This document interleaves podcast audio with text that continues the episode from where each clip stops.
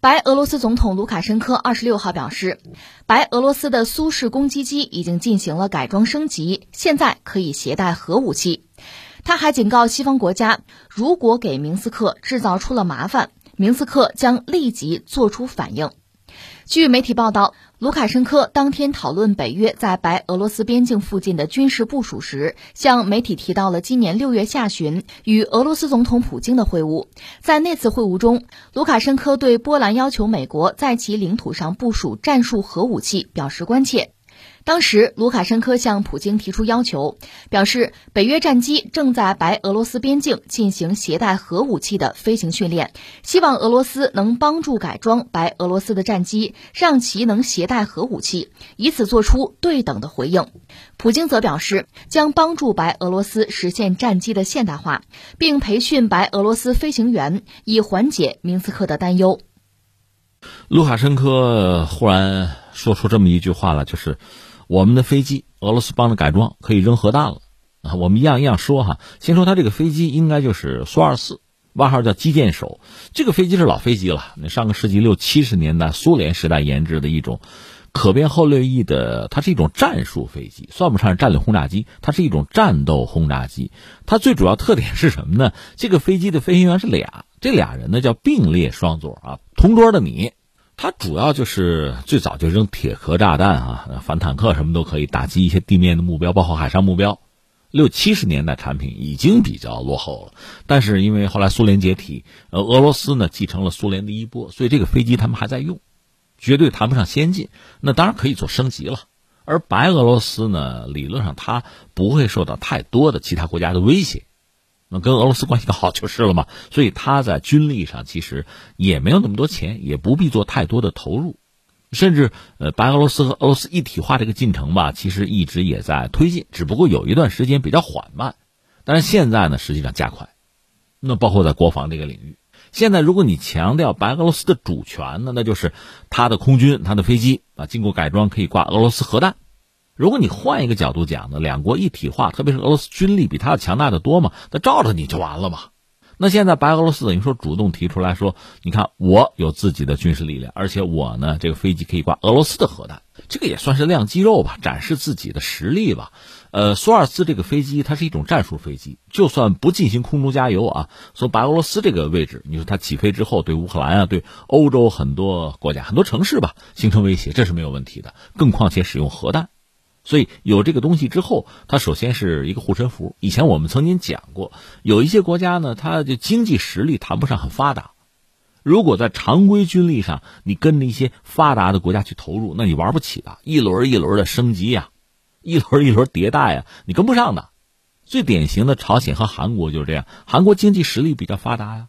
他在军力上可以投入，可以买买买啊！那朝鲜不行，不行怎么办？有别的招数，就搞个核弹嘛，搞一个终极的大杀器、终极武器。这你总不能惹我了吧？当然说，呃，朝鲜因为主要是和美国在博弈，他还得发展弹道导弹，就是说洲际导弹，我能够得到美国，这才和美国能够形成一个相互威慑啊。至少他是这样理解这个事情。那至于白俄罗斯，其实谈不上要和这个周边或者欧洲某个敌对的国家真正的掰手腕，谈不上。但是他具备这个能力之后呢，对欧洲、对传统的就是西方国家，特别是北约的成员国，就形成一个压力。这里面其实我们把名字点出来吧，是波兰。波兰曾经希望美国把核武器，特别是战术核武器，就部署在波兰。这是从波兰那个角度，从他自己的立场和利益来考量的。那我站在对俄罗斯斗争的一线，在历史上呢，就沙俄曾经多次就把我就肢解了。甚至我还被迫进入苏东集团，那现在我得想办法，我谋求一个自保，所以他加入欧盟、加入北约都是自保的一种选择吧。当然有人说他可能太过活跃哈，你故意的，你一定要和俄罗斯为敌，因为他现在毕竟有后台嘛。这个后台其实与其说是欧洲、欧盟的这些国家，倒不如说是美国，所以他很希望把美国拉进来。甚至呃，特朗普上台之后，和德国的关系搞得不好嘛，特朗普曾经嚷嚷说：“这么着吧，撤军。”把在德国部署的美国军队撤走，那在欧洲你在哪儿部署？那波兰说到我这儿来，我欢迎啊，那免费都行啊，给你基地是吧？最好你把核弹也给我部署过来，这样我就获得某种绝对的安全。其实他这个做法，当然说从俄罗斯那个角度讲，极端的反感。另外一些传统欧洲的大国，就是像法国、德国也不满意，你和美国走得太近了嘛。所以你看，每个国家有自己的利益，那就有自己的立场、自己的选择。你单从人家自己那个角度考虑，他就不傻，他有自己的逻辑，有自己的道理的。但是对其他国家来讲，这就形成某种压力，甚至就是挑衅嘛。所以实际上，像欧洲这样的国家，我们不是说吗？他错过了统一的机会，他没机会了。你像中国这样的国家，就是一个统一大国，在历史上也有多次分裂，但是最终统一是主旋律。那这算是我们的运气哈。欧洲其实你说历史上有没有统一的机会，也有过，但是都错过了，现在没有了。所以你看。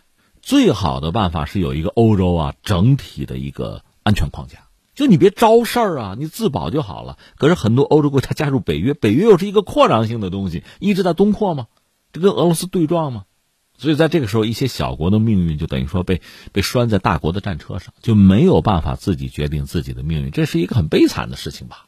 所以你看，波兰就说：“哎，核武器，美国的战术的部署过来，那对周边几个国家能够形成威慑就可以了。”那从俄罗斯、从白俄罗斯这个角度当然不爽了，但如果两个国家就完全的一体化，成为一个国家，只发出一个声音吧，其实倒不如两个国家各自有各自的声音，这样更具声势。那白俄罗斯现在实际上和俄罗斯靠得很近，但是呢，我是独立的，我依然是一个主权独立国家，但是我的空军可以挂在俄罗斯核武器，我这种威慑的效果，我的肌肉核肌肉。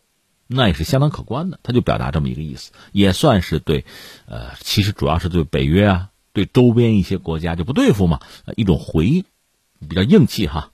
那我们再多说一句，其实卢卡申科就是白俄罗斯和俄罗斯的关系啊，也不是像现在就这么铁。在历史上讲，就是分家单过之后吧，曾经有一个一体化的想法，但是推动起来并不容易，因为俄罗斯大，白俄罗斯小。卢卡申科呢也有自己的考量和主张。另外，既然分家单过，白俄罗斯人家是一个国家，人家有自己的就主权国家呀、民族独立的意识。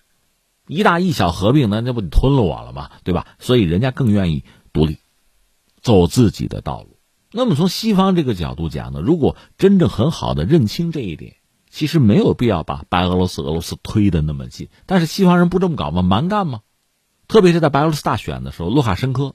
他连任总统嘛，西方普遍不承认，甚至趁机对白俄罗斯进行打压，等于活活的把白俄罗斯推到俄罗斯怀抱里去了。那双方的一体化进程加速，其实这种做法翻回来对西方难道是什么好事吗？按说我们应该是分化瓦解对手，而不是相反。那西方不这么做。当然，我们现在看到卢卡申科本人呢，还是在强调自己的独立性。比如前两天乌克兰独立日的时候，卢卡申科还专门国庆节嘛，给人有一个祝贺，给乌克兰方面哈有这么一个表态，也彰显自己作为主权独立国家的元首吧，有自己的判断，那有自己的立场，和俄罗斯还不是完全的协调一致。但是总的来说，这两个国家凑到一起，已经是一个大的趋势。这种趋势确实也显示着，在俄乌战争爆发吧，它确实成一个分水岭。那么，全球政治啊、经济啊诸多领域的格局在发生剧烈的变化。传统的全球化遇阻啊，现在这个区域的地缘政治格局之中的博弈，那在加剧。俄罗斯必须重新构建自己的势力范围也好，朋友圈也好，他在做这个事情。而白俄罗斯是他应该说最核心的一个朋友了。